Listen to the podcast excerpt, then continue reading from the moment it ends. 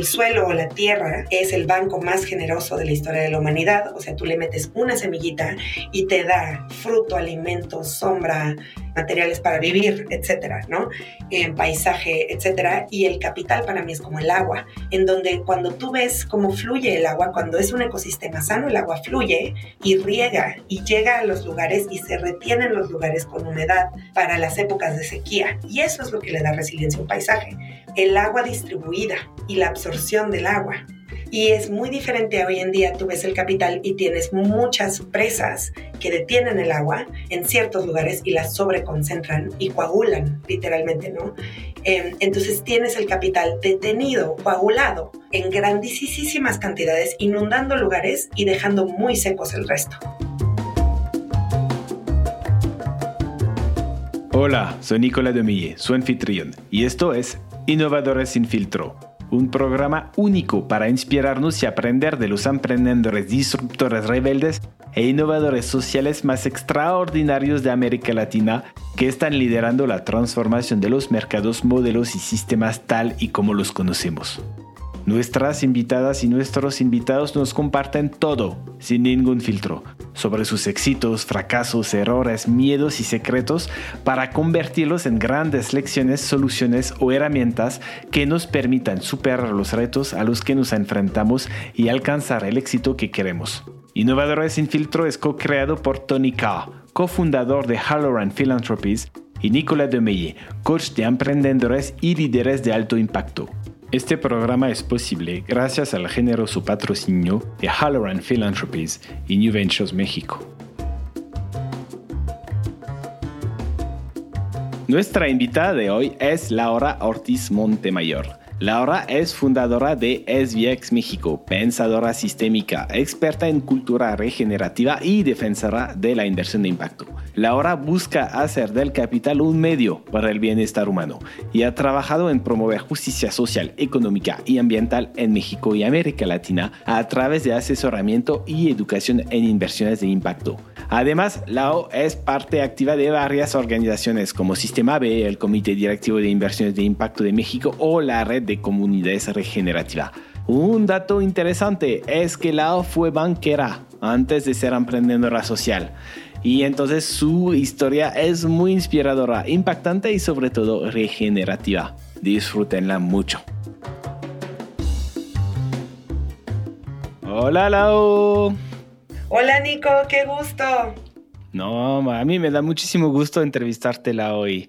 ¿Sabes por qué? Porque yo recuerdo muy bien nuestra primera conversación y creo que fue hace casi 10 años, saliendo de un cóctel en New Ventures. De New Ventures, claro, dando ride. Exacto, dando ride. Y tú creo que todavía seguías trabajando en el banco. ¿no? Y estabas pensando en cómo salirte y ya tenías un montón y miles de ideas para salirte y recuerdo perfectamente este momento contigo. Entonces me da mucho gusto de ver dónde estás ahora, todo lo que estás haciendo y que empezó con un poco este momento en este ride, ¿no? Entonces, Lau, como sabes, en Innovadores sin filtro la idea es contar todo sin ningún filtro. Y primero me gustaría entender que nos cuentes un poco cómo llegaste a hacer lo que estás haciendo ahora y qué estás haciendo también. Claro, pues muchísimas gracias Nico y de verdad que acabo así de remontarme a ese momento porque me acuerdo perfecto.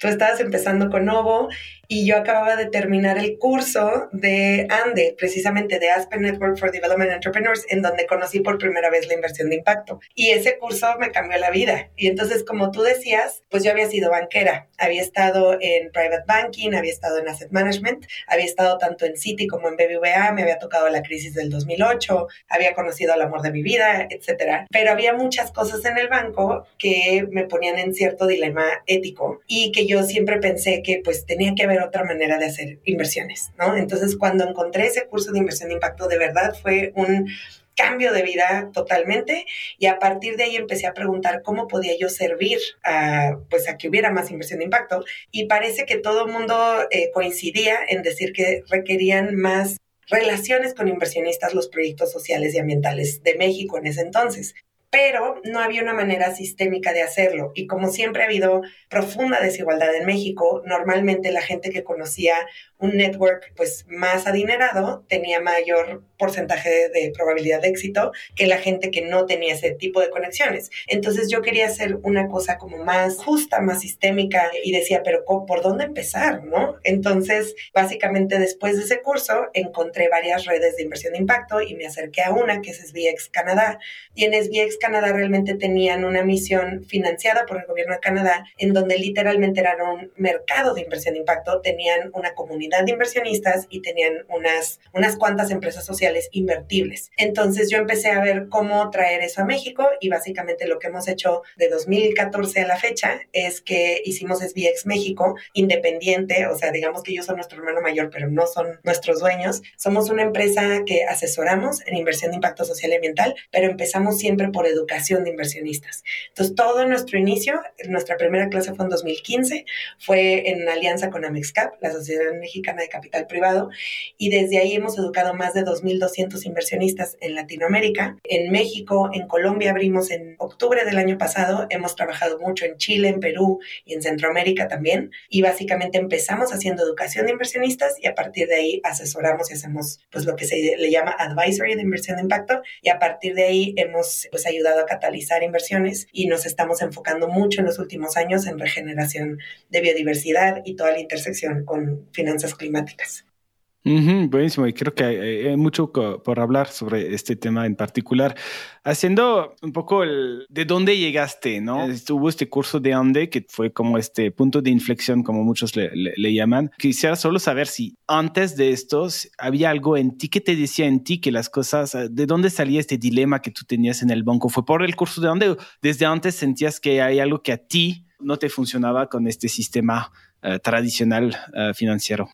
Sí, pues yo creo que hay dos puntos de inflexión, o sea, un punto de inflexión de la desilusión y un punto de inflexión de la ilusión nueva, ¿no? Entonces, el punto de inflexión de la desilusión tenía 29 años y me dio mi primer ataque de pánico. Y este ataque de pánico fue precisamente porque yo había dado demasiada importancia al ranking de banqueros y estaba eh, demasiado estresada, pero estresada no en un buen sentido, o sea, estresada en de que había dejado mi vida social, mucho de, pues a lo mejor mis creencias o prioridades en la vida y muchos temas de salud de lado y había priorizado el interés financiero, la verdad. O sea, yo estaba buscando a toda costa ganarle a los demás, eh, ganar más, etcétera, ¿no? Entonces, primero fue mi quiebre personal de salud, en donde literalmente a los 29 años dije, ¿cómo es posible este, que estoy en el hospital y que habían pasado como ciertas consecuencias de salud? Que me hicieron reflexionar mucho que pues todavía estaba joven y no debería de estar viviendo esto y que realmente si me moría al día siguiente pues lo único que había hecho era más rico a los ricos. Entonces sí me había preocupado mucho esto y ese fue como yo siento el punto de inflexión de desilusión en donde empecé a ver que no era por ahí mi ideal de vida. Y ya después el punto de inflexión de ilusión pues yo creo que fue aprender que había una alternativa, ¿no? Aprender que había algo más, aprender que había otra manera y conocer que había otras personas que estaban viendo la inversión como instrumento de transformación. Y eso me ilusionó profundamente y fue fue en dos momentos. Uno fue el curso de Ande y el segundo fue en un evento de Ashoka que se llamaba Líderes Agentes de Cambio, en donde justo vi como ya la intersección en donde empresarios emprendedores y gente súper cool, o sea, realmente algo muy aspiracional, muy deseable, que se me hizo lo más divertido y la gente más inteligente que había conocido en mi vida y que me estaban invitando de alguna manera, ¿no? Y justo ese día cumplí 30 años y dije, este es el, el resto de mi vida, ¿no? O sea, aquí aprendí en dónde quiero estar y a dónde quiero servir y qué misión tengo en la vida y, para qué nací, ¿no? Entonces realmente eso ya me dio un nivel de ilusión enorme para poder enfrentar pues todo el camino de adversidades que, que, siguió después. Todo empezó por ese quiebre físico, ¿no? Cuando acabas en el hospital y te das cuenta, pues, no, ¿qué estoy haciendo con mi vida? Estoy haciendo los ricos más ricos, es mi único legado, si me voy mañana, o sea, y luego vienen estos dos eventos, ¿no? El curso de Ande y el líderes agentes de cambio de Ashoka. Y esto te da tu trayectoria personal y de vida casi para los años, todos los años que siguen. Y te vuelves emprendedora al final, literal. O sea, ok, contactas a SGX, pero te vuelves emprendedora porque no hay nadie en México. ¿Cómo pasan estos primeros pasos para ti para desarrollar uh, México? Uf, pues afortunadamente no tan en aislamiento como, como realmente se puede o sea, se puede definir que tuve mucha ayuda, mucha inspiración. Y realmente, por ejemplo, a mí me sirvió mucho en ese entonces, acababa de empezar el famoso Impact Hub en México. Y entonces cuando literalmente terminando el curso de ANDE dije, voy al Impact Hub porque hay gente este, como parecida y que tiene como la misión. Y yo dije, por lo menos el juntarme ahí creo que algo, algo va a ayudar, ¿no? Entonces eh, empiezo a ir al Impact Hub y empiezo a desarrollar mi presentación para pues contactar a SBX Canadá. Y la verdad es que Adam, que es el emprendedor de SBX Canadá, fue un enorme, gran maestro, enorme mentor, todo, o sea, realmente tuvo una actitud súper activa, colaborativa, pues literalmente me abrió lo que se le llama el know-how y el know-who. Me hizo una agenda en mi primer visita a Canadá espectacular, conocí a todo el mundo. En la primera noche que estuve ahí, este, pues hubo pues una conferencia de prensa con Richard Branson en donde lanzaban un fondo nuevo de impacto, o sea, realmente estaban súper conectados y muy abiertos a permitirme ese nivel de, de conexión y de, y de calidez con la que me recibieron, que me enseñaron tanto que a pesar de que no fueron pues ni nuestros inversionistas ni nuestros nada, el simple hecho de haber sido nuestros maestros y acompañamiento durante los primeros año y medio, este realmente hizo muchísima diferencia para mí. Después, además, eh, pues todo el ecosistema, ¿no? Incluyendo Co, que es en donde tú y yo nos sentábamos en, en la misma mesa, me acuerdo, y realmente hubo hubo un gran acompañamiento, creo yo, de, todo el ecosistema pero sí la parte de, emprender pues es difícil, es dura y es a veces, creo yo que a veces en, el ecosistema se ha hecho como muy individualista cuando debería de ser algo pues muy colaborativo, ¿no? Entonces sí tuve también mucho apoyo de mi familia, definitivamente mi esposo me dio muchísimo punch, ¿no? Y inspiración en momentos difíciles y, pues muchos mentores realmente. Y un poco hablando de cuando tú dices que eh, fue difícil, ¿qué fue lo más difícil para ti? Ay, yo creo que tantas veces que hemos tenido que reiniciar. O sea, tantas veces que ha sido como volver a empezar y que piensas que todas las semillas que has sembrado que, todavía no germinan. O sea, yo siento que ha habido varios momentos de, de SBX en el que hemos tenido que volver a arrancar. Y aún cuando ya llevas muchos años y un montón de clientes y un montón de proyectos y todo, llega, por ejemplo, algo como el 2020, ¿no? Y nos vuelve a poner un montón de contratos en pausa y nos vuelven a cancelar un montón de oportunidades que habíamos sembrado. Y de repente es chistoso porque en un año tan adverso como el 2020, también germinaron semillas que habíamos sembrado hace muchos años, que regresaron ese año, ¿no? Entonces yo siento de las cosas más difíciles ha reiniciar y reiniciar como de cero varias veces es VX y como enfrentar qué nivel de cambios tenemos que hacer y siento que también el, ¿cómo se dice? Pues la navegación interna de tus cambios y tus evoluciones como persona y como líder, en donde, por ejemplo, dices, no soy la mejor persona para ser CEO, ¿no? Y este, en este caso, bueno, Stevie es CEO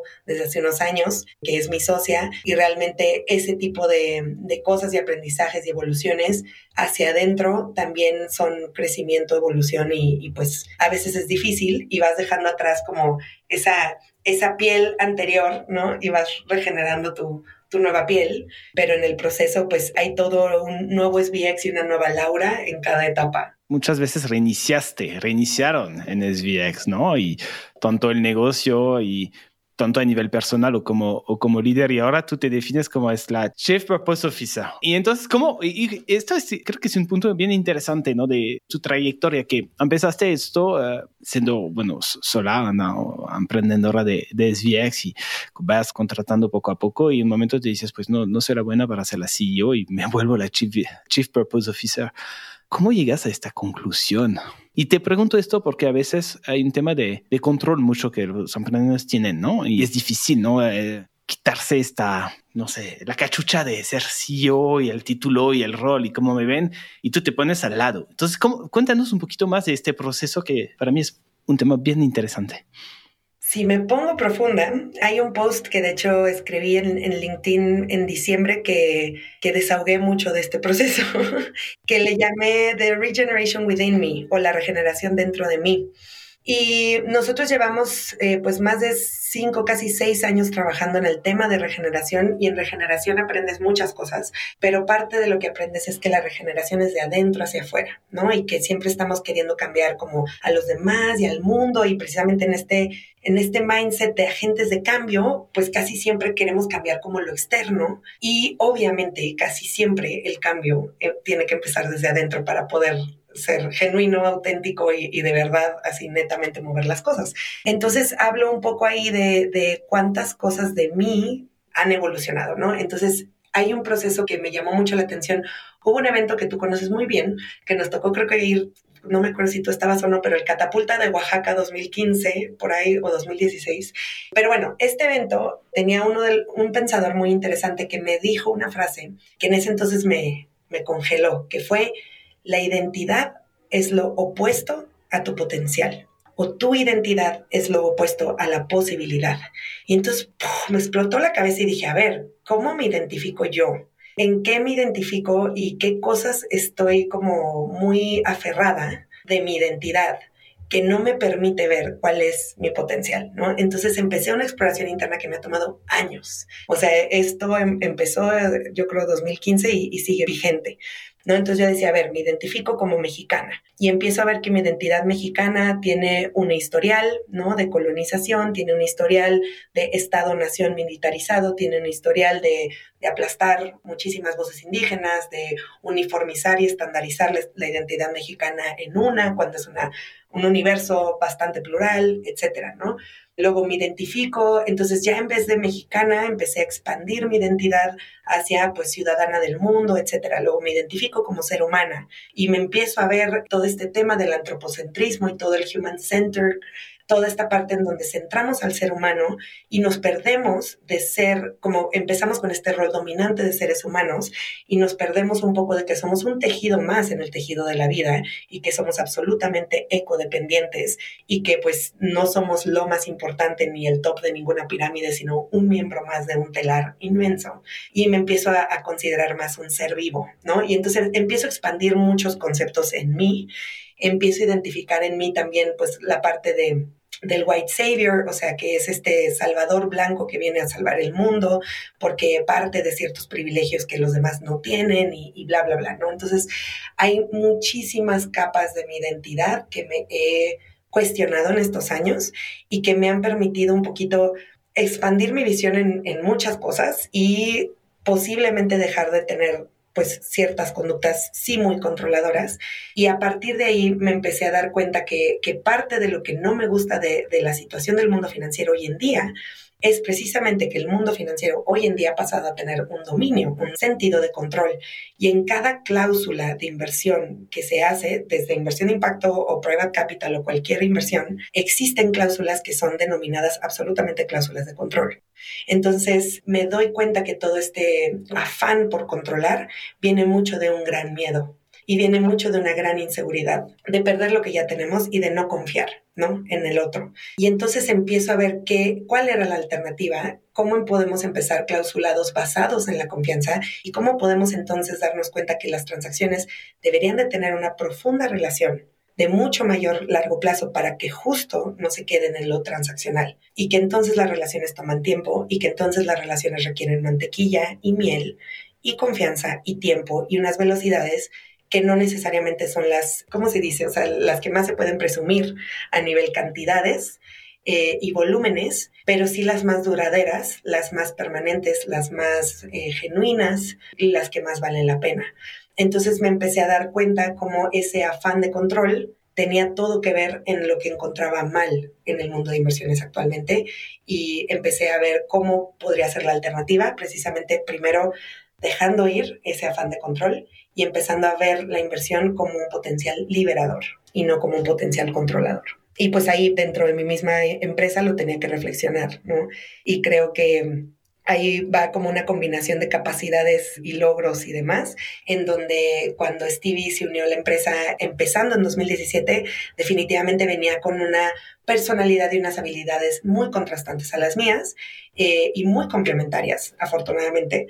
Entonces empecé a ver que pues es mucho más organizada, mucho más estructurada, pero eh, algo que a mí me gustaba mucho pues era la parte de la visión, ¿no? Y siempre estar como en el futuro y demás. Entonces ahí es donde poco a poco y gradualmente fuimos eh, pues evolucionando nuestros roles y poco a poco pues definitivamente ya terminó siendo CEO por acuerdo mutuo y pues yo estoy muy contenta de ser Chief Purpose Officer, o sea, es algo que me mueve muchísimo, que me entusiasma demasiado y me entusiasma mucho más que cualquier afán de, control. Wow, creo que en estos eh, minutos hay, hay muchísimo y podremos hablar horas en este, no voy a decir cambio de identidad, más bien en esta introspección que hiciste sobre tu identidad, siento que rompiste muchos paradigmas también. Y a veces esto puede crear problemas, o no problemas, pero desencanto de otras personas que están alrededor de ti, ¿no? Y un poco es esto la, pregunta, o sea, que tu identidad ha cambiado, ¿no? Vas a ser banquera, la, la, que quiere el éxito, la que aplasta a todo el mundo, la que quiere ser la número uno, a ser emprendedora para servir más a, a los demás. Y después, en este cambio, pues, no, que así buscar quién eres tú de verdad, cómo te consideras en este ecosistema y cómo puedes servirlo de la mejor manera y esto rompiendo paradigmas de tu propia identidad. ¿Cómo es tu impacto? ¿Qué perdiste en tu vida por hacer estos cambios? ¿Qué perdí en mi vida? Pues una coraza, una, un escudo. ¿Qué perdí? No siento que haya sido una pérdida. Creo que el net gain o el neto eh, ganancia absoluto de sentirme más conectada con mi misión, con mi visión, sentirme más congruente, me ha aligerado un montón el paso y el camino en donde por temas de personalidad sí tenía yo pues una carga fuerte de probarme a mí misma y probarme ante los demás y bla, bla, bla, que siempre va a seguir ahí, ¿no? Hay algo ahí que sigue, pero al mismo tiempo hay algo ahí que, que dejas ir. Y que dejas ir, incluso nunca se me va a olvidar, tú conoces a, a Daniela de Circlo, que ahora está en Frog, eh, pero en el momento de 2020, de, de, la peor momento de, pues, de crisis de la empresa, de la pandemia, sí me dejó como choqueada un poco en una conversación que me dijo, Lau, es que hay que dejar ir incluso a la empresa. O sea, es tu bebé y lo amas con todo el corazón a SBX, pero pues deja ir que a lo mejor tienes que dejar ir a SBX y yo, ¡Ah! No, sí fue algo así como, como dificilísimo para mí, pero a, partir de como imaginar eso, dices, wow, o sea, me liberé un montón de depresiones y estreses ocultos, ¿no? Entonces creo que sí hay muchas conversaciones difíciles, sí hay muchas conversaciones incómodas, pero creo que algo que he aprendido bastante es que estas conversaciones están hoy en día muy polarizadas en el mundo y la polarización es lo más fácil, digamos, es la primera reacción y es la que todo el mundo tiene una opinión de cosas y creo que lo que cambia todo es la actitud. Entonces, creo que la actitud antagónica no me ha ayudado nunca y es algo que me he tenido que estar recordando muchas veces a mí mismo. O sea, no es algo que, ay, ya, resolví que no voy a ser antagónica, voy a ser conciliadora y a partir de aquí, o sea, no, muchas veces traes cosas acumuladas y sale de una manera antagonizadora y entonces nos regresamos a la polarización. Y entonces creo que lo que me ha ayudado demasiado es aprender y ver a otros líderes súper inspiradores que tocan este tipo de temas tan difíciles y tan, digamos, pues, polarizantes de una manera conciliadora. Y algo que me fascinó, por ejemplo, yo tomé clases con un maestro que se llama Al-Nur Ladja. Él es postcapitalista y lo que él dice, o sea, es algo que nunca se me olvidaron. O sea, él dijo, toda nuestra generación nos toca una reconciliación. Entonces, quiere decir que tenemos que visibilizar las heridas para saber qué es lo que tenemos que curar, ¿no? Y esa parte duele mucho, pero es muy diferente ver las heridas con un afán de curarlas a ver las heridas con un afán de mantenerlas expuestas. ¿Y sí me explicó? Entonces, pues él me dijo, al final, todos somos, eh, pues aquí estábamos hablando en inglés, ¿no? Entonces, indigenous to earth quiere decir todos somos indígenas o propios del, de la madre tierra, y entonces dejarnos de ver como estas dos entidades de indígenas y colonizadores y, y, demás, que todo que hablar de las heridas de la colonización en nuestro continente definitivamente, y que siguen estando muy profundas y que siguen estando súper presentes en toda esta conversación, pero es muy diferente cuando nos estamos viendo como si, si, si nos identificamos con el uno o el otro versus cuando decimos tenemos todos la tarea de la reconciliación porque nos toca y porque es lo único que nos va a permitir una nueva era, ¿no? Entonces, el escuchar a tantos líderes inspiradores que ven esa parte reconciliadora y esa actitud reconciliadora en temas que hoy es muy fácil de polarizar, me ha ayudado mucho, me ha inspirado mucho y definitivamente pues tener el valor de afrontar las conversaciones difíciles, incómodas y valientes. Justo estas conversaciones difíciles. Y otra vez me gusta, regresa este tema de romper paradigmas, o sea, como muchos innovadores que empiezan, o sea, desde cero y rompen paradigmas, rompen paradigmas y a veces para la sociedad es muy difícil de aceptarlos. ¿no? Lo que me estás hablando de hacer como paz con este pasado colonizador es una realidad, pero fuerte y a veces muy difícil de aceptar para mucha gente. Y este discurso que tú traes, que tú pones en el mundo, yo leo todo lo que estás publicando, ¿no? Para muchas personas puede ser muy fuerte y muy difícil de aceptar. Entonces, como, y, me, y no sé, eh, me gustaría entender un poco y escucharte un poco, debes de haber recibido críticas de todo esto y, y, del cambio que tú hiciste. Entonces, ¿cómo, ¿cómo superaste todo esto? Y un poco, cuéntanos esto para porque creo que hay mucha resiliencia atrás de esto, ¿no? Es, o sea, fuiste resiliente cuando cambiaste de ser banquera a ser emprendedora, luego haciendo estos cambios internos en ti y reiniciar cada vez SGX y todo esto, pero al mismo tiempo, cuando ya no es SGX, es Lau. Es Lau que está cambiando, es Lau que trae un nuevo discurso, que busca uh, convencer sobre una otra forma de ver las cosas, de ver el impacto, pero trae muchas, me imagino muchas críticas. ¿Cómo superas todo esto y cómo lo vives? Bueno, pues la verdad es que no he dicho la misión de SBX y de hecho la misión de SBX es que el capital le sirva a la vida, no que la gobierne. Y esta misión me la encontré literalmente en mi camino. Yo iba caminando saliendo de un evento que se llama Nexus, que era en la ONU cada verano, cada julio, en Nueva York, y justo venía con la que hoy es nuestra board member más antigua, que es Carla García Teorel, que tú conoces muy bien. Veníamos seguido caminando, saliendo de Nexus, y literalmente había un pizarrón que decía esta frase, pero modificada.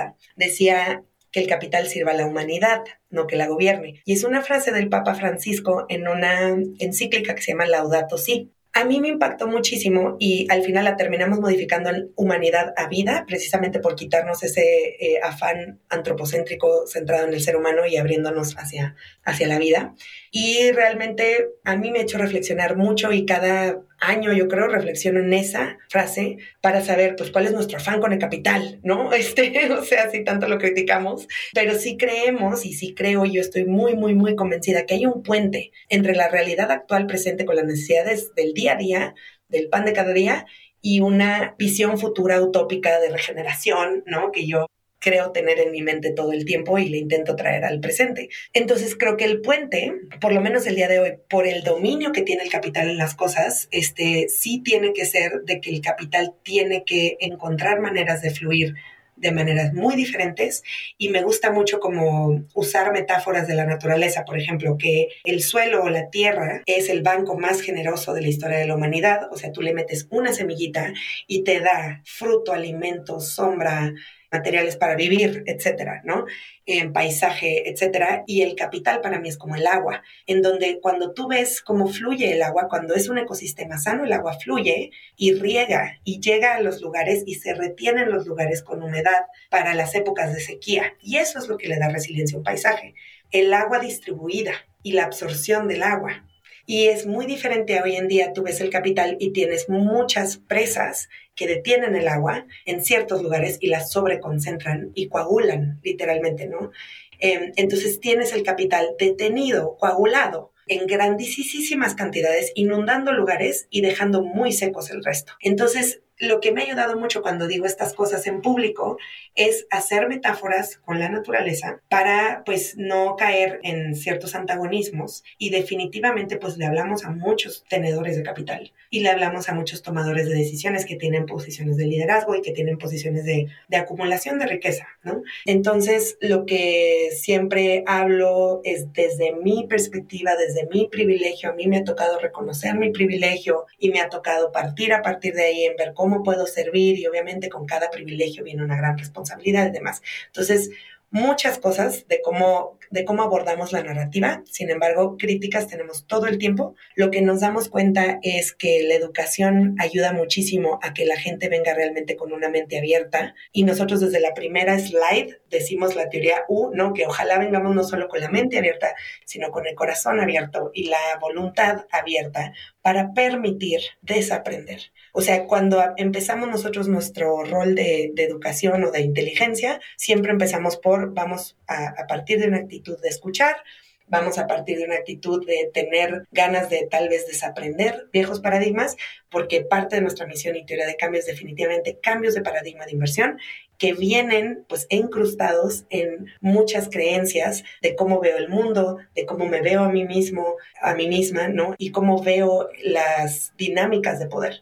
Entonces, si nos abrimos lo suficiente a cambiar las dinámicas de poder y a cambiar nuestras percepciones y a cambiar nuestras identidades, vamos a estar lo suficientemente abiertos a, a desaprender, ¿no? Pero pues siempre tenemos críticos, tenemos normalmente gente que se le prende la antenita mucho más rápido que los demás en cada uno de nuestros cursos y lo ves físicamente de que sientan más adelante después del break o se quedan hasta el final preguntando cosas. Y nos ha tocado ver y yo creo que parte de lo que me ha dado resiliencia es todas las contracríticas o todos los que sí quedan muy felices y que te escriben para decirte, wow, esa participación que tuviste en ese panel, a pesar de que fue por Zoom, me tocó el alma, me cambió la vida, me hizo ver todo diferente, o sea, entonces, todas esas eh, pues, personas que sí les prendimos una luz me dan muchísima, muchísima fuerza y muchísima validación de, de ciertas decisiones que tomamos en nuestro camino. ¿Qué sacrificaste para llegar a donde estás ahora? Ay, muchísimas cosas, demasiados planes y sobre todo yo que siempre desde muy,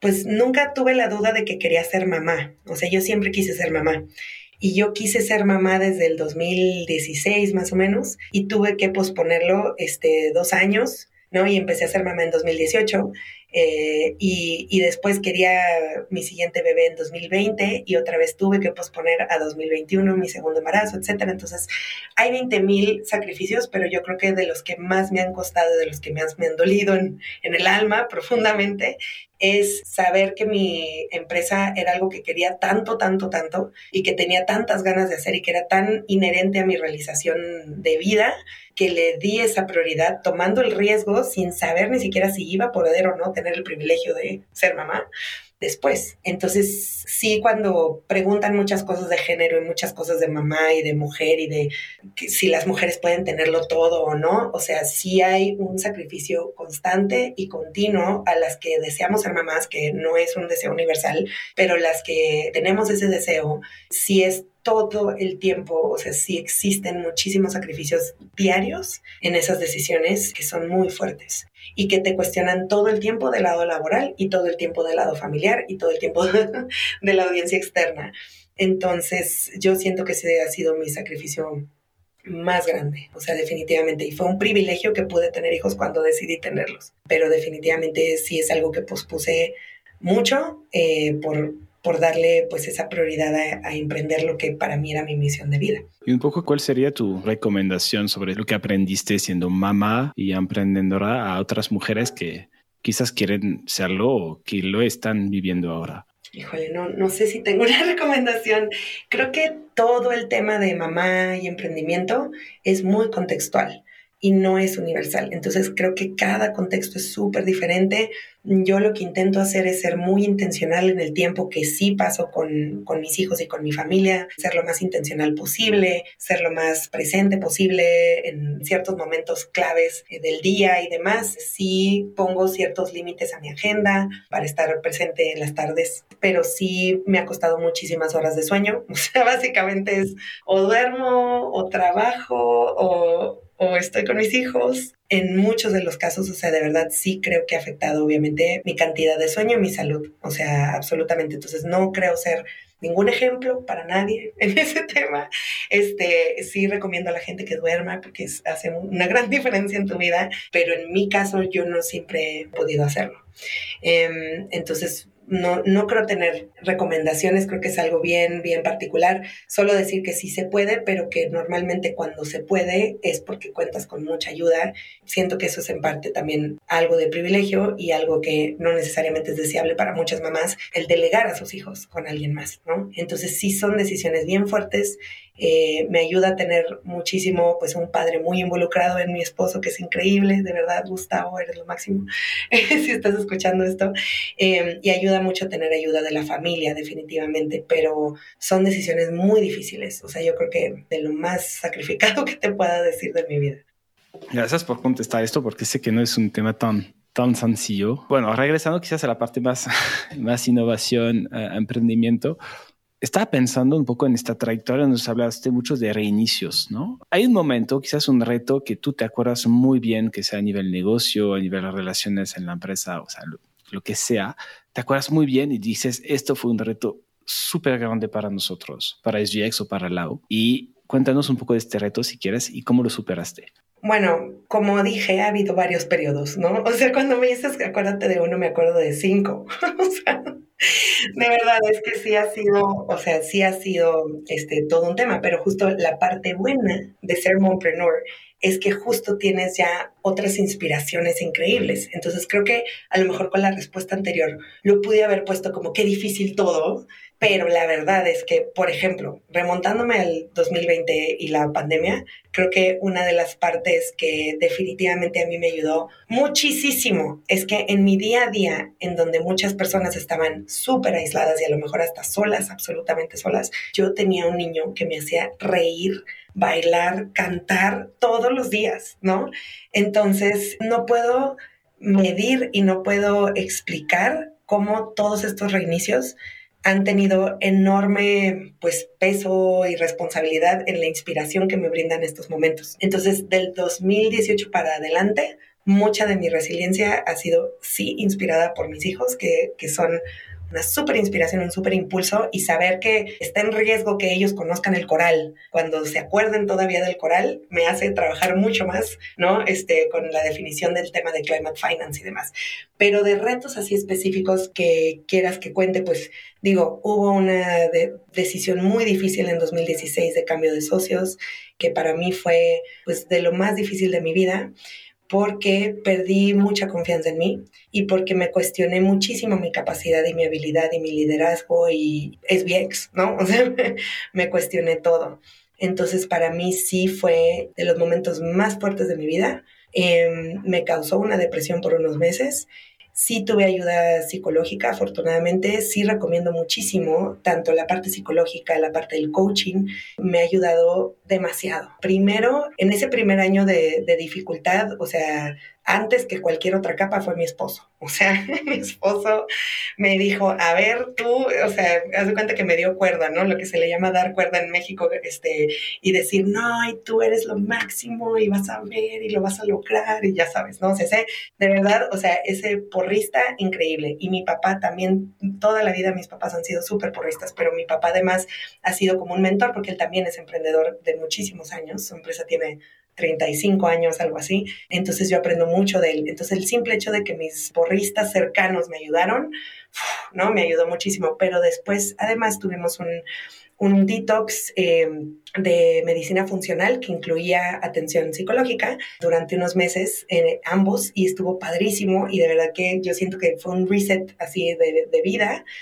Y a partir de ahí, eh, tanto Stevie como yo hemos tenido coaching con, con Carla García Teurel, precisamente que es nuestra pues, consejera en SBX, y ha sido increíble. Y también tuvimos coaching grupal con eh, Carolina Fernández Jansing, que ha sido también pues, partner con nosotros de consultoría en regeneración, porque ella hace coaching de empresas regenerativas en Estados Unidos, pero es mexicana y resultó que nos encontramos porque había leído una publicación mía que le había inspirado mucho en LinkedIn y cuando reconectamos nos dimos cuenta después de una hora de platicar que yo había sido intern de un compañero de ella en, en el consulado de Canadá hace muchísimos años de Monterrey. Estoy hablando de la prehistoria. Pero entonces básicamente, o sea, tu sum it up, un montón de, de, porristas cercanos, de verdad, que son literalmente pues gente que me ha mantenido el ánimo y, y la creencia en mí misma. Segundo, sí, ayuda psicológica, sí. Y sí, tercero, coaching. Y ahorita seguimos, Steve y yo, en cada momento de adversidad, coaching, ¿no? O sea, ahorita ya. Entonces, como que a lo mejor lo estamos usando de una manera muy quirúrgica y hay gente que puede afford it o que puede costearlo de manera más permanente o constante y qué bueno, nosotros es más quirúrgico porque justo pues estamos cuidando mucho tanto nuestros tiempos como nuestro presupuesto en todo momento, pero definitivamente ayuda muchísimo. Y algo, o sea, yo creo que de las lecciones más importantes para mí en mi vida entera del coaching ha sido una vez que nos dijo Carla sobre un TED Talk de cómo manejar nuestra defensividad. ¡Wow! O sea, yo creo que es de las cosas más transformativas en mi vida, ¿no? Hay muchas cosas que nos causan triggers o, momentos detonantes dentro de nosotros que nos ponen, ¿no? Este, y a veces lo sacamos y a veces lo guardamos, pero de que nos detona, nos detona. Y entonces el manejar nuestra defensividad me cambió la vida en los momentos más adversos, definitivamente. Para, para, los que no conocemos este manejo de defensividad, ¿nos puedes explicar o dar un poquito más de contexto sobre lo que es? Este, pues no, no sé si soy la mejor persona explicándolo, pero existe un TED Talk que habla literal creo que se llama Manage Your Own Defensiveness o algo así, pero es como un TED Talk de cómo colaborar, literal.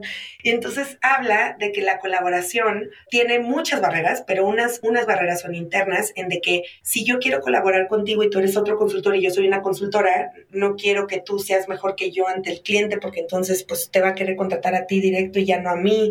Sí me explico, o sea, como que siempre me estoy defendiendo de que no te contraten a ti, sino que me contraten a mí. Por ende, siempre quiero como brillar más sobre ti, ¿no? Etcétera. Entonces, estoy dando un ejemplo de colaboración. Y nosotros la verdad es que queremos y aspiramos a ser lo más colaborativos posibles, pero tenemos, como todo ser humano, cierto grado de defensividad en todo lo que hacemos. Entonces, nosotros colaboramos hacia adentro de la empresa y colaboramos muchísimo hacia afuera. Los grandes proyectos que hemos logrado en SBX han sido en consorcio, definitivamente. Entonces, por ejemplo, estos años llevamos... Eh, un proyecto de cinco años con conservación internacional, involucra varias organizaciones y demás. Entonces, definitivamente, y no es la primera vez, o sea, tuvimos con World Resources Institute, tuvimos con un montón de, de gente, entonces los proyectos más padres, más divertidos, más ambiciosos y de mayor impacto siempre han sido en colaboración con otras organizaciones. Entonces, si no mejoramos nuestra manera de, de colaborar y nuestras actitudes de colaboración, no logramos esas grandes cosas, ¿no? Esas grandes ambiciones.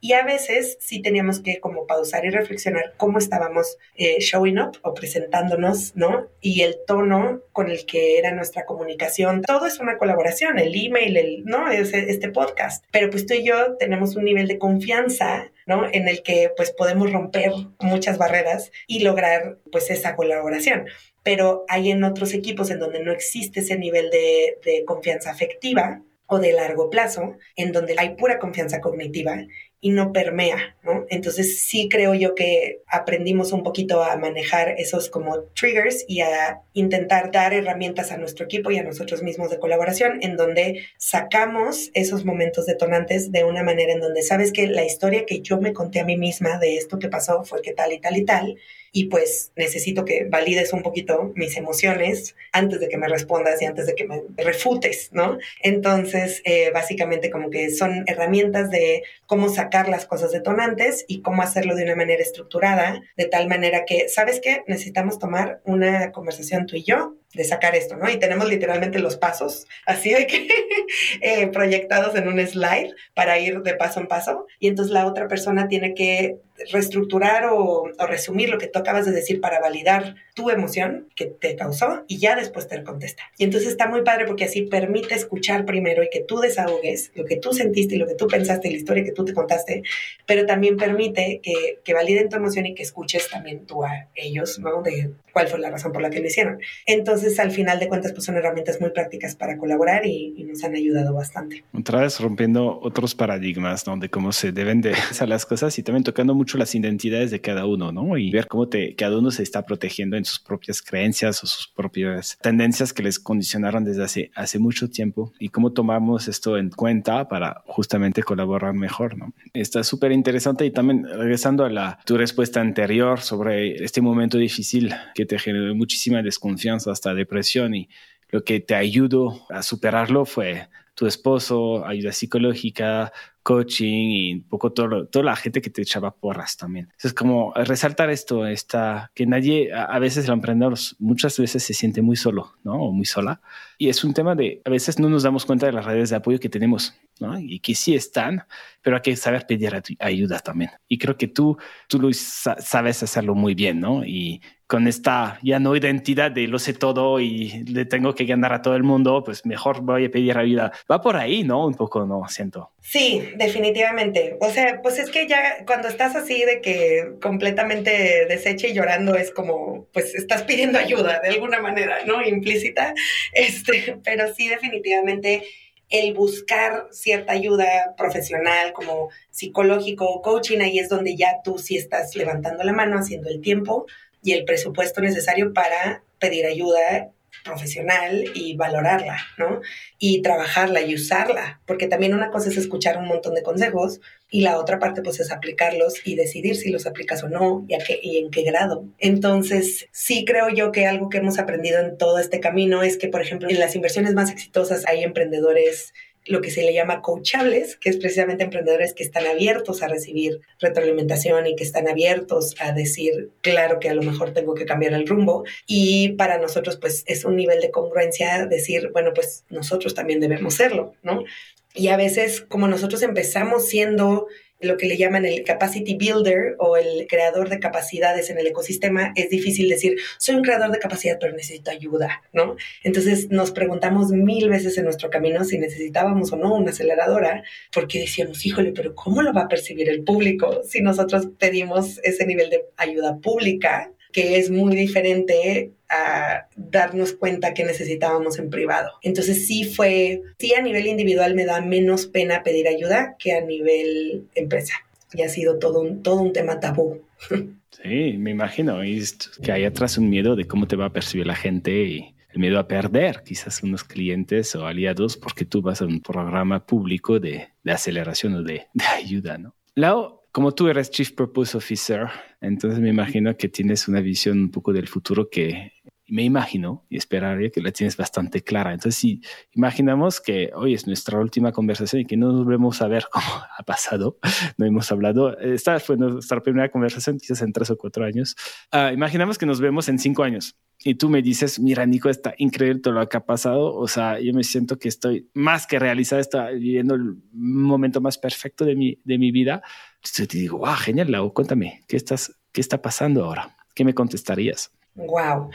Me encantaría de verdad ver materializado visualmente la regeneración de la biodiversidad y las comunidades en Latinoamérica. Y eso creo que se ve teniendo mucho más en el poder de toma de decisiones del agua y de la tierra a las comunidades indígenas y a la sabiduría que ellos han tenido de el manejo del capital natural con una visión de suficiencia y no de acumulación, con una visión absolutamente largoplacista de, de siete generaciones y no cortoplacista de cada trimestre resultados, y que haya una absoluta voluntad de los tomadores de decisiones, de aprender de ellos y de seguir mucho pues su guía y su mentoría para que realmente exista un planeta para heredarles a nuestros hijos, ¿no? O sea, que la mejor herencia que veamos mañana los mexicanos, los latinoamericanos, los todos, sea eh, deseablemente heredarles aire limpio para respirar, ríos que se puedan beber y tierra fértil para alimentarse sanamente. O sea, que, que eso lo consideremos nuestra mayor herencia y no una bolsa acumulada de monedas que costó el aire limpio y que costó los ríos que se puedan beber y que costó la tierra fértil para alimentarse. Entonces, para mí esa es, la visión que tengo y es lo que estoy trabajando de cambiar todos estos paradigmas de inversión en donde pues el valor se ha convertido en el precio em, y la transacción se ha convertido la, la reducción de la relación de confianza. Entonces, quisiera ver relaciones de largo plazo, de confianza y definitivamente creo que externamente y visualmente se vería en el aire limpio y los ríos que se pueden beber. Creo que eso es una, un visual del el verdadero commons o, o, bienes comunes que tenemos, que es nuestro aire, nuestra agua y nuestra tierra. Mm, ¿Y qué vas a hacer tú para llegar ahí? Pues hemos hecho muchos cambios de paradigma de inversión muchos cambios de paradigma en la evaluación en sí del, del, capital natural y creo que ahorita ya estamos llegando a conversaciones aún más difíciles sobre la tenencia de la tierra y la gobernanza, en donde ya se está hablando mucho sobre las gobernanzas bioregionales o por cuenca en vez de las gobernanzas del Estado-nación que pues es un modelo que creo obsoleto y creo que las nuevas generaciones están perdiendo absoluta confianza en las instituciones con mucha razón, con muchos argumentos, pero tenemos que construir confianza y tenemos que construir colaboración en algún nivel para lograr hacer esfuerzos colectivos, ¿no? Entonces, ¿qué estamos haciendo? Pues estamos buscando predicar temas de suficiencia en vez de acumulación, estamos intentando predicar pues nuevas maneras de invertir y nuevas cosas que valorar y nuevos temas de inversión de impacto como es el tema de la biodiversidad, que de verdad hace unos años no estaba de moda y ahorita se está poniendo de moda, regeneración se está poniendo de moda, o sea, muchas cosas en las que nosotros empezamos a ver hace pues cinco o seis años atrás, que todo el mundo nos decía qué hippies, qué raros, qué, qué difícil, nadie nunca va a llegar a ese nivel de radicalidad y ahorita se pusieron de moda, sin embargo, Moda no quiere decir autenticidad, ni profundidad, ni resultados. Entonces me gustaría hacer todo lo que está en, nuestro, en nuestras manos para servir a que esa misión pues se materialice y por lo menos en mi pedacito de enfoque que es Latinoamérica, pero me imagino que, que Latinoamérica va a tener potencial de, de ayudar a regenerar mucho también hacia afuera. ¿En cuánto tiempo ves que no tendremos naciones? Porque al final es esto, ¿no? El... Creo que tiene que ser algo gradual porque evidentemente polariza muchas cosas y evidentemente hay muchísima concentración de poder que no se disuelve. Sin embargo, sí creo que hay un apetito enorme en las nuevas generaciones por modelos de gobernanza distintos y creo que hay una obsesión por las escalas exponenciales que, que se está desatando en ¿cómo se dice? Realms, este, en, en, los reinos del dinero, en donde, por ejemplo, tienes como los bancos centrales y el blockchain. Entonces, a pesar de que puede parecer hay muchísima distopia en mucho de eso, creo que lo profundamente cuestionado es que la creación de dinero al final sí responde a un orden de soberanías nacionales y de estados-naciones militarizados eh, y sí responde a un endeudamiento eterno, ¿no? O sea, cada creación de dólar para la pandemia y para todo es a través de una deuda y eso está ligado a un interés compuesto y eso está ligado a que necesitemos el crecimiento exponencial en un planeta finito. Entonces, creo yo que por fin, a través de a lo mejor muchas corrientes extrañas y mixtas y complejas, se está cuestionando la cosa más profunda, que es el control del dinero y es el control monetario. Y creo que sin desmantelar el control monetario de las figuras de Estado-nación militarizadas, no podemos hablar de una regeneración real. Entonces son temas bien profundos, bien complejos, eh, de gente muy, muy poderosa, estratosféricamente poderosa, y por eso tienen tanta resistencia ¿no? a un cambio de sistema monetario. Entonces hay muchas cosas profundas y legítimas que se cuestionan en esto, sin embargo ha habido demasiados malos usos y demasiados, como siempre, ¿no? este, demasiados dilemas éticos en todo este tema y ya se volvió como el cryptoverse y, o sea, ya definitivamente esto es casino, ¿no? Pero creo que lo que es válido de ahí es este cuestionamiento de este modelo de estados-naciones que imprimen dinero a través de endeudarnos a todos. Y espero que eso vaya a cambiar. Estaba reflexionando cuando te escuchaba sobre eh, la primera parte de, de, la entrevista donde hablabas de que eras banquera en este sistema muy tradicional y ahora me estás hablando de, de romper casi los... cómo el mundo está, está funcionando ahora, ¿no? Literal, o sea pasar de banquera súper tradicional a revolucionaria completa, ¿no? Voy a cambiar absolutamente todo. Y esto en, ¿qué? Nueve años. ¿Cuándo te, ¿Cuándo te das cuenta de estos cambios que hiciste en tu vida? ¿Cómo lo ves? Pues lo veo todos los días, ¿no? Porque todavía convivo muchísimo con mis amigos banqueros y mi esposo banquero y todo. Entonces es algo que créeme que sale en la conversación día sí y día otro también. Entonces yo creo que primero el reconocer que hay una nueva religión que pone por encima pues, la rentabilidad corporativa por encima de todo lo demás y el medio o el modus operandi de poner la, la, rentabilidad corporativa por encima de la vida tiene mucho que ver con los crecimientos exponenciales y qué vemos deseable y qué vemos como éxito. Entonces creo que se migró una fantasía de riqueza Wall Street banquera de los noventas a una fantasía de riqueza Silicon Valley con chalecos de Patagonia de California. Y aunque se migró de estado y se migró de capital banquero a capital de privado, la parte medular sigue estando ahí, que es la necesidad de crecimiento exponencial, la idealización de los unicornios, la idealización de la tecnología, la idealización de, de un montón de cosas que no necesariamente son el fin. El fin es la prosperidad o debería ser la prosperidad compartida. Y a veces idealizamos los medios que suponemos llevarían a esa prosperidad. Según la gente, más unicornios en México van a llevar a la prosperidad. Según mucha gente, más unicornios en Latinoamérica pasan y pasan unicornios y se caen y suben y se caen y la desigualdad sigue creciendo y no tiene nada que ver, ¿no? Entonces, a veces creo yo que tenemos que separar en nuestra mente esos ideales que tenemos de prosperidad colectiva y a lo mejor sí separarlos del crecimiento económico que no ha permeado para todos y esos ideales de unicornios y de crecimientos exponenciales que definitivamente no han traído igualdad ni siquiera en California, ni siquiera en Silicon Valley, ni siquiera en donde más dinero se ha usado para eso. Al revés, ha habido una absoluta degeneración del tejido social. Cada año que piso, San Francisco está más lleno de homeless. No tiene nada que ver esta filosofía de emprendimiento pues machista y obsesionado por las valuaciones. Con las diferencias, más creo prosperidad colectiva. Y entre más reconocemos pues estas enorme yo que vamos a, a lograr definitivamente quitarnos una máscara de los ojos y ver pues que el, camino de la prosperidad colectiva requiere una nueva manera de pensar. Otro mensaje muy, muy inspirador, uh, Lau, y hablaste un poco del éxito y me gustaría saber cómo defines para ti el éxito.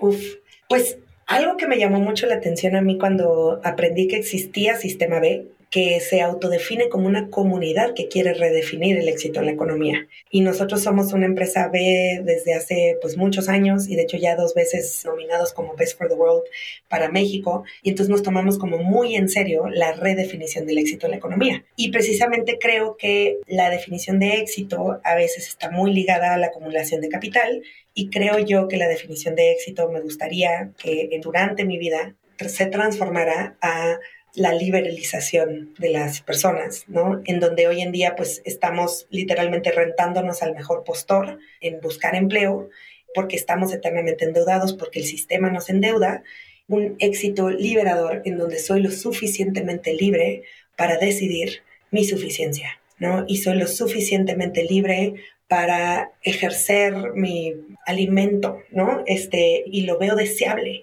y lo veo aspiracional, y lo veo trascendente, ¿no? Entonces creo, me gustaría ligar mi definición de éxito a la libertad, pero la libertad auténtica, la libertad de los grandes corporativos, la no dependencia de los estados-naciones, la libertad en el amplio sentido de la palabra, en donde expandimos nuestra conciencia y le damos mucho mayor peso a las cosas que literalmente nos dan vida. ¿Y qué tan exitosa te consideras? Pues dentro del puente en el que estamos entre la utopía y la realidad actual, sí me siento liberada en muchísimos frentes, me siento muy libre, me siento libre de decir lo que estoy diciendo en este podcast, ¿no? Que, estoy diciendo cosas que, que a lo mejor si tuviera dueños no lo podría decir. Entonces definitivamente me siento muy libre, estoy muy contenta. Me gustaría ser más libre tal vez en ciertos temas de tiempo y, la, digamos, la distribución de mi tiempo, ¿no? Que según yo estoy construyendo hacia llegar a cierto estado de la empresa y de varias cosas para lograr como una distribución distinta de mi tiempo en un futuro. Sin embargo, sí me considero en ese camino y sí considero que he avanzado un montón en esa liberación. Muchas gracias, Clau. ¿Cómo te gustaría cerrar esta entrevista? Me gustaría cerrar diciendo que de verdad es un absoluto privilegio haber sido invitada eh, me da una reflexión de tiempo que casi se me va a quebrar la voz y voy a llorar, que te conocí en el momento en el que te conocí, que nos ha tocado, creo yo, a los dos un camino con adversidades y, con temas difíciles en donde definitivamente hemos construido ambos resiliencia y pues lo que compartimos tú y yo me gustaría que de verdad tocara a más personas a través de este podcast, que creo que es el medio que tú elegiste, ¿no? Para también tú transmitir tu visión y tu misión. Entonces estoy súper agradecida, entonces un enorme agradecimiento a ti por invitarme. Sé que Halloran Philanthropies también está mezclado en esto y tienen mucho que ver también con el inicio de mi historia.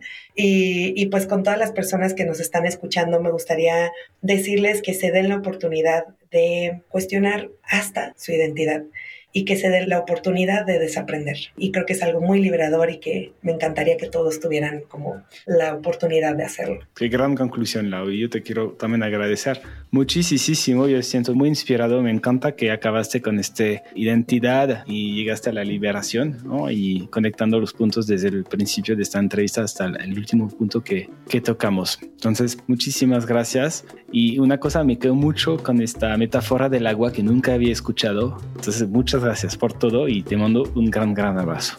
Gracias, un abrazo a ti y a toda tu familia.